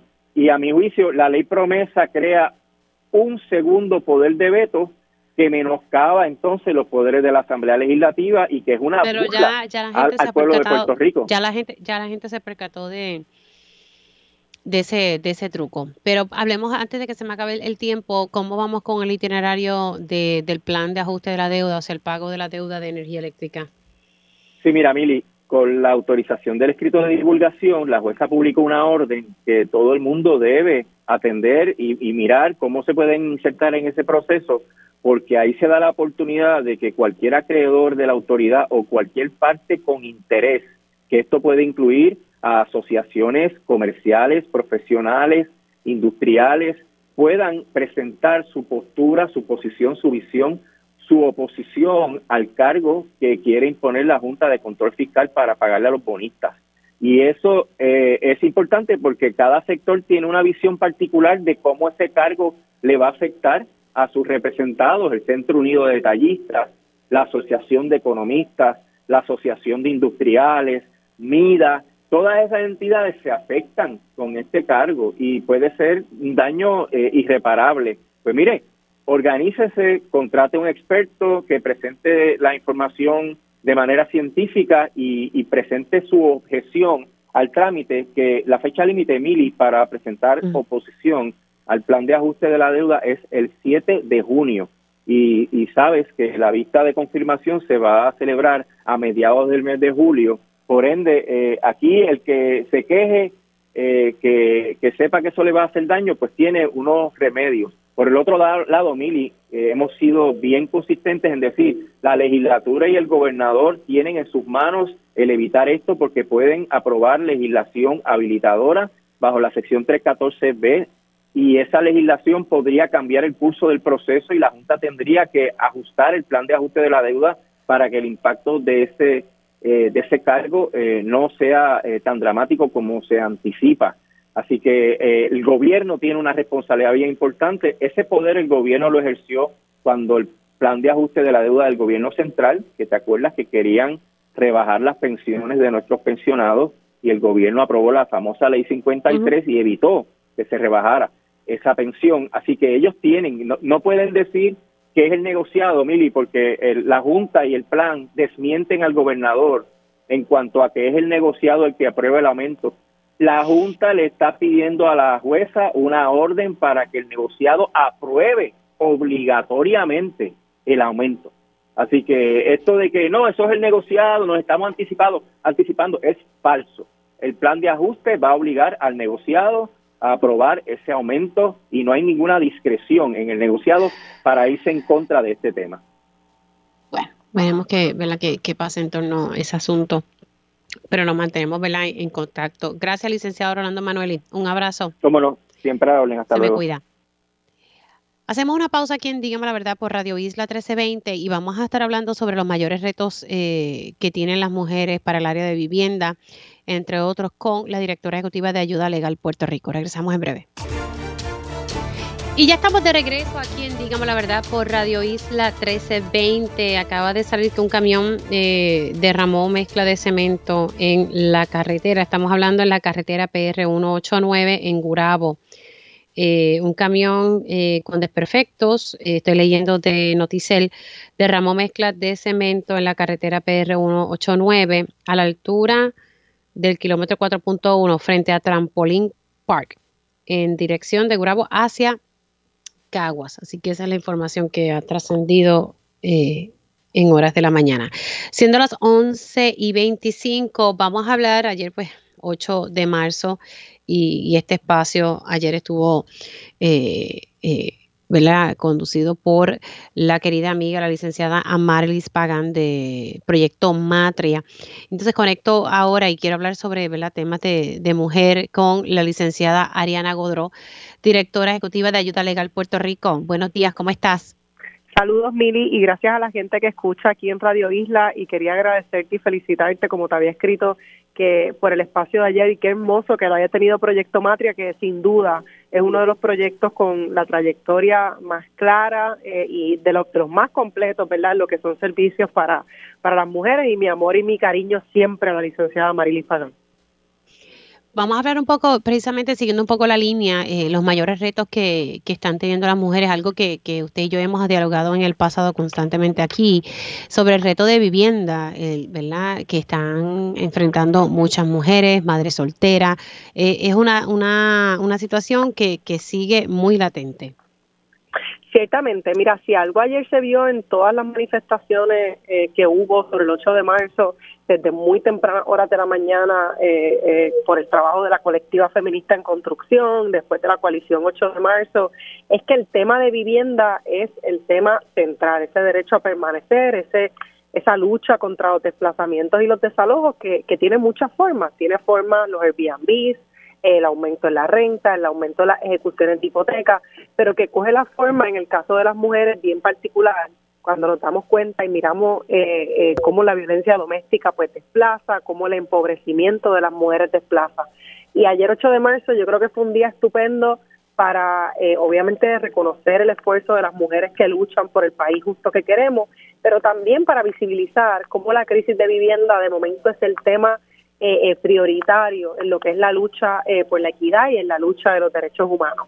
Ahora mismo cuando miramos los datos, Mili, tú sabes que nosotras en Ayuda Legal Puerto Rico hacemos una labor de estudiar y de analizar los expedientes del tribunal, porque lamentablemente el Poder Judicial todavía no publica estos datos fácilmente, tenemos que buscarlos uno a uno. Sabemos que en los casos de desahucios por impago, cuando la gente no puede pagar la renta, el 58% de esos casos son mujeres solas las que están siendo demandadas y enfrentándose, ¿verdad? Eh, en el 90 y pico por ciento de las veces sin un abogado eh, a un proceso de desalojo. Sabemos obviamente el impacto que esto tiene en sus niños, en sus niñas, las intervenciones del Departamento de la Familia, que lamentablemente eh, no necesariamente es para ayudarles a buscar otra vivienda, sino que muchas veces, ¿verdad? Pues viene atado eh, eh, a procesos de intervención que, que afectan eh, esa unidad familiar y que terminan castigando a esas madres, castigando a esas abuelas, porque no tienen el dinero necesario para poder este pagar la renta. nosotras en Ayuda Legal Puerto Rico estamos bien conscientes de eso, además de que la mayoría eh, el 75% para darte un número de la gente que nosotras atendemos a través de las líneas de ayuda son mujeres. Así que estamos bien claras, ¿no? De, de, que la crisis de vivienda ciertamente nos afecta a nosotras en particular. Sí, no, definitivamente. O sea que lo que ustedes siguen viendo es lo mismo, las mujeres solas en, eh, en casos de, de desalojo, de desahucio y el reto de conseguir vivienda digna. Ese dato de las mujeres en procesos de desahucio es un dato nuevo que acabamos de poder sacar eh, literalmente hace apenas una, una semana y media, eh, y que pues nos ayudó mucho, como te digo, ese análisis de los tribunales porque valida lo que nosotras vemos en la práctica. Nosotras ofrecemos representación legal gratis en procesos de desahucio.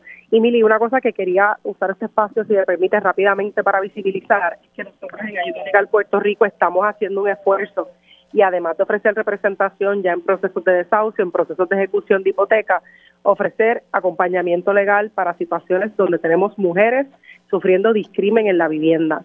Y discrimen en la vivienda por varias razones. Discrimen en la vivienda porque tienen menores de edad, algo que está prohibido por la legislación federal, y voy desde los anuncios que dicen que las viviendas son solo para pareja o los caseros que las expulsan cuando de momento tienen hijos.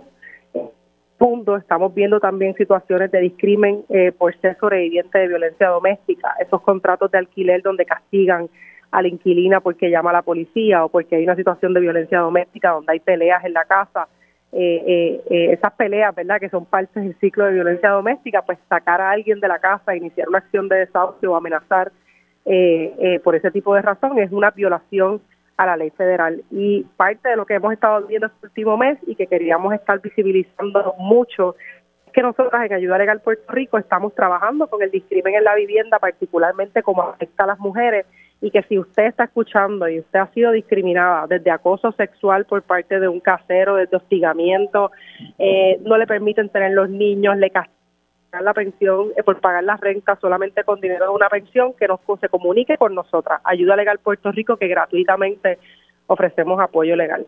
Y a nuestro número, que es el 787-957-3106, 787-957-3106, y que siempre ¿verdad? está disponible para quien lo necesite. Sí, sí, y, en ocasiones eh, te tengo que reconocer que muchas personas, ¿verdad? Como no tienen esa información a la mano o lo desconocen y, es importante, ¿verdad? Que, que, sepan que sí hay ayuda y, y, si de momento ustedes no pudiesen ayudarles por X o razón, siempre, ¿verdad? hay distintas organizaciones, ¿verdad? Que ustedes se ayudan eh, mutuamente. Así que importante que, que, entonces si hay algún tipo de discrimen en, en, en la vivienda, eh, que ustedes entonces pueden ayudarlas en ese proceso o están en ese proceso de desahucio, de ejecución, también ustedes eh, ayudan en, en ese tema. En torno a ese, a ese, a esa información que tú me dices que es nuevo, que se divulgó hace una semana y media, de mujeres solas en, estos casos de desahucio, ¿tienes como un número eh, preliminar? ¿Han sacado algún tipo de número de que, o es que saben que la mayoría de los casos son estos? Estamos hablando de desahucios por impago el, el, año pasado, los datos del año pasado, que son unos 2.042 casos de desahucios por impago. De esos 2.042 casos de desahucios por impago, que por sí es un número gigante porque ya triplicaba el del año anterior, 58% son casos de mujeres solas demandadas. Así que ese es el número, ¿verdad? Ese es el universo del que estamos sacando. Eh, nosotras estamos adiestrando y trabajando con organizaciones, nosotras colaboramos con Matria, por ejemplo, cuando son casos de vivienda, cuando son terminaciones ilegales de esos vouchers de sección 8, donde de momento una residente se puede quejar de una situación de acoso sexual y le terminan el voucher o la amenazan con quitarle el voucher de sección 8 y que son actos ilegales eh, pero también hemos estado ofreciendo adiestramiento, ofrecimos hace poco un adiestramiento a las, eh, al personal de la oficina de la, de la, de la, de la oficina de la Procuraduría de las Mujeres, invitadas por la Procuradora eh, Rivera para que pudiéramos adiestrar a su personal sobre este tema de discrimen en la vivienda y mujeres, pues que como dijimos, ¿verdad? Eh, estamos, Mili, este es el tema este es el momento, ¿verdad?, en el cual estamos en ese proceso no de luchar por los derechos de las mujeres nada más, sino de, luchar por literalmente por la posibilidad de que se te fue ahí un poquito la, la señal. Eh, me, me, dijiste entonces 2.042 casos eh, por ¿verdad? de desahucios por impago. Esto fue en el 2022. Esto es en el 2022. Okay. Sí que estoy apuntando aquí porque me parece que esta, que esta información es importante. Eh, y, eso es el 58% son mujeres, solas son mujeres solas, pero más aún cuando vemos esos datos solamente de vivienda, y, lo vemos, ¿verdad?, mujeres que viven en vivienda pública, los casos de vivienda pública de desahucios por impago, en esos casos el 72% son mujeres. Así que la vulnerabilidad ciertamente crece, la exposición crece, sobre todo cuando son mujeres que pertenecen a ingresos todavía más bajos, como serían las mujeres, ¿verdad?, residentes, las mujeres que viven en residenciales públicos.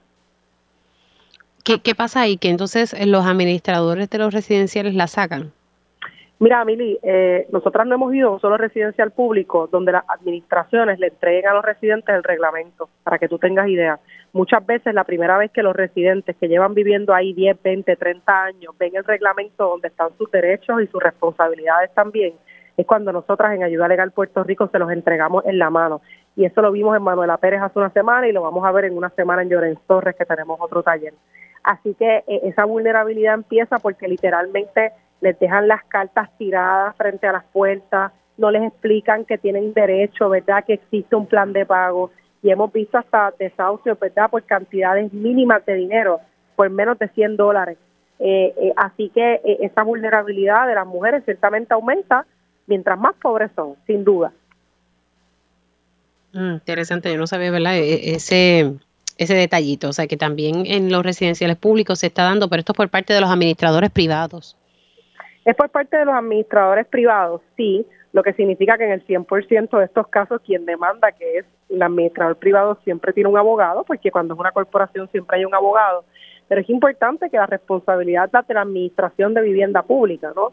Eh, quien establece cuáles son las órdenes, cuáles van a ser los procesos y que tiene que fiscalizar que la ley federal, porque al fin y al cabo esto se supone que se sigan una unos procesos a nivel federal que no se están siguiendo con estos desalojos, eh, la administración es quien tiene que fiscalizar y en esos efectos, ¿verdad? De hecho, tenemos una solicitud de reunión pendiente con el administrador de vivienda pública solamente para discutir este asunto, así que, que, seguimos esperando y mientras tanto, de nuevo, reiterando las líneas de ayuda legal gratis al 787-957-3106, 787-957-3106 y que estamos disponibles, ¿verdad?, para ofrecer apoyo legal totalmente gratis.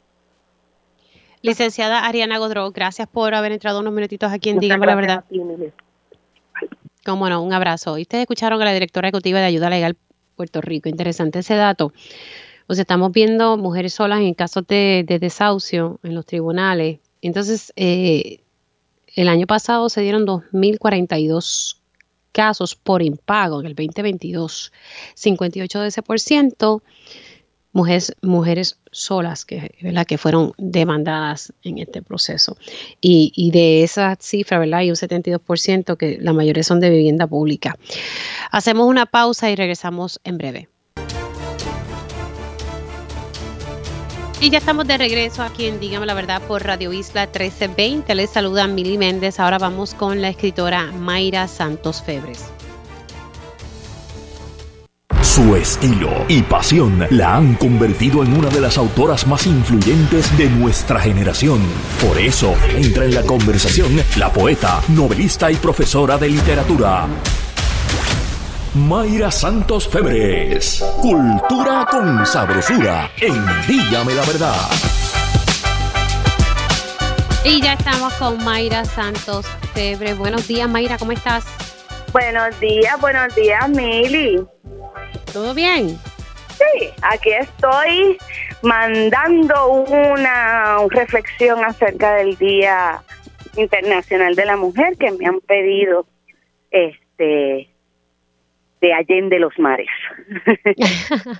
pues, pues zumbemos un poquito sobre eso. Ahorita estaba hablando con la licenciada Adriana Godró, pero hablando un poco sobre lo que ellos están viendo en, en ayuda legal, ¿verdad? Puerto Rico y, y las cifras que me da, ¿verdad? Es, importante que, mucho, ¿verdad? Eh, falta por recorrer. Me estaba diciendo que de los casos de desahucios que ellos han podido recopilar por impago en el 2022, que son 2.042 casos, de esos 58% son mujeres solas que han sido, ¿verdad?, objeto de demanda, ¿verdad? Solamente te, suelto eso ahí para que puedas eh, comenzar tu, tu reflexión sobre el 8 de marzo.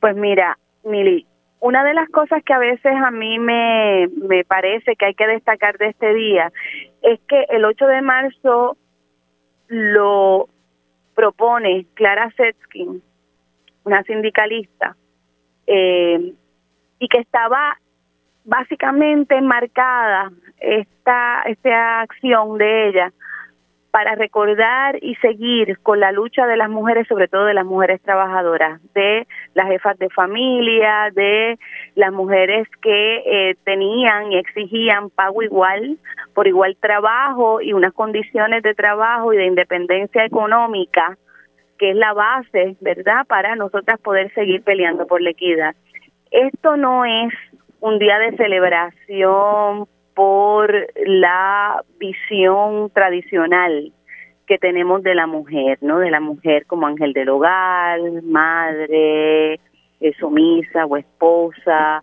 sumisa, ¿verdad? Alegre con su lugar eh, asignado por el patriarcado, sino de todas estas mujeres que somos, muchas, somos peleadoras, cuestionadoras del orden legal, cuestionadoras del orden político y que exigimos una transformación del mundo. Y eso es importante.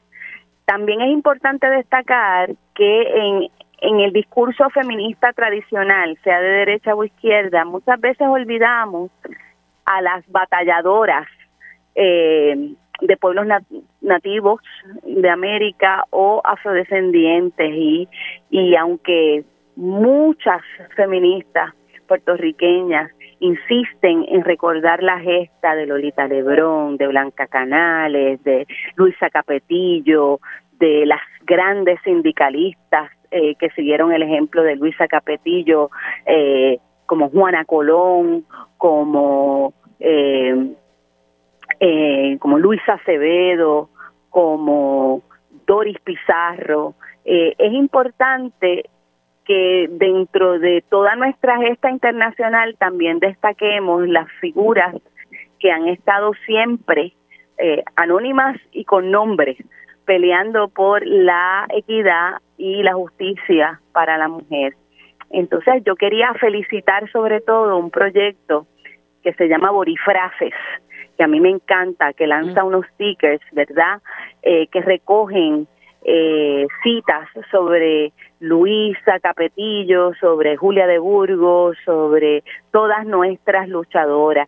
Y también felicitar a la colectiva feminista en construcción y el trabajo maravilloso que están haciendo, eh, juntando las luchas feministas precisamente con eh, la lucha por contra el desau los desahucios, ¿verdad? Y esta política eh, caníbal que estamos viviendo de expropiación, de eh, falta de vivienda, de eh, privilegiar a las y los, eh, no todas las mujeres somos hermanas, las y los inversionistas especuladores que se amparan en la ley 2022 para destruir comunidades.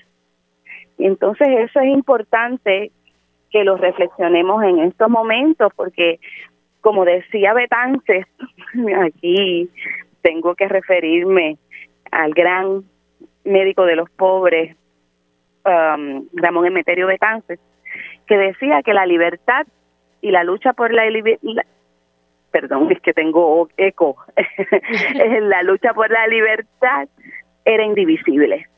Y las luchas feministas muchas veces se entienden desde solamente la lucha por los problemas que nos acogen y nos organizan desde la disyuntiva y los retos de ser mujer.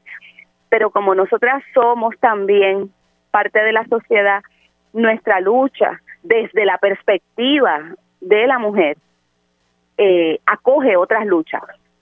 Y ahora mismo estamos viendo a muchas compañeras peleando por estos derechos que tenemos a la vivienda, a la salud y a la vida digna. Y eso era lo que estaba precisamente hoy escribiendo y quería compartirlo contigo. Sí, definitivamente. Y, yo, dice al principio, y se lo comento a las personas que me lo dicen, ¿verdad? Lo, lo digo con, con mucho respeto, tampoco uno no quiere ser grosero, que uno no busca felicitaciones, sino que uno lo que busca es que que se trabaje por esos derechos eh, de equidad, de, igualdad. Que no se quede solamente en una mera felicitación, ¿verdad? No, no quiero que me feliciten, quiero que trabajen y que ejecuten. Y, precisamente lo, comentaba por lo que pasó ayer, que nos enteramos, y esto te lo comento para entonces después pasar al taller al que vas a estar participando. Te lo comento porque luego de, de uno tener que estar reseñando que tres representantes presentaron una legislación para meter presa a una mujer que se realizó un aborto. Entonces, cuando tú lees la cantidad de años, uno dice, Dios mío. Pero, pero la idea sigue ahí. El legislador habló esta mañana, uno de ellos, ¿verdad? Tengo que reconocer que, es, el, único que por lo menos eh, dio un poco la cara. Y Yacer Morales dice que que, que sí, que tres años yo me sostengo, o sea, vamos a meter presa a una mujer que se haya realizado un aborto, tres años presa, obviamente hay sus excepciones, pero en serio, vamos a legislar para eso. No, eso no hace sentido. Rapidito, Mayra, vamos a hablar del evento de, de Loíza, que es este fin de semana, ¿verdad? Es este fin de semana, el sábado, a mí me toca la una y media de la tarde, eh, y lo estamos haciendo eh, en apoyo a una iniciativa de la gestora cultural Loiseña Maribella Burgos, que quiere resaltar la figura, las reflexiones de las mujeres afrodescendientes en nuestra lucha por la equidad. Eh, vamos a estar varias allí hablando, eh, compartiendo nuestras experiencias y lo que hemos hecho para seguir batallando por la vida digna, la justicia y la equidad para las mujeres. Y a ese legislador le aconsejo que abra una cárcel bien grande, porque somos muchas las que hemos recurrido al aborto en algunos momentos de nuestras vidas para poder seguir adelante, yo incluida. Entonces, esto es ¿verdad? Lo digo con mucha vulnerabilidad y con mucho susto, eh, pero obviamente apoyando la libertad reproductora de la mujer y el control de la mujer y la decisión que tomamos muchas de manera muy difícil para poder seguir adelante. Gracias, Mayra. Se nos ha acabado el tiempo, pero siempre gracias por y éxito este, este fin de semana en el taller educativo Vivencias en Loíza, que, eh, ay Dios mío, se, no, se olvidó el nombre de la cueva eh, donde se va a estar realizando ese, ese evento. Pero, ah, ya, aquí lo tengo, rapidito. el Parque Histórico María de la Cruz, que es un lugar hermoso y sagrado donde muchas mujeres y muchos hombres encontraron refugio escondiéndose de la esclavitud, muchos cimarrones y además uno de los lugares con mayor población en Puerto Rico, la más antigua, porque se han encontrado yacimientos de indios arcaicos. Importante ese, ese lugar. Me tengo que ir porque si no me, me, me cortan. Pero gracias, Mayra. Cuídate mucho. Un abrazo. La escritora y profesora Mayra Santos Febres. Hacemos una pausa y al regreso tiempo igual.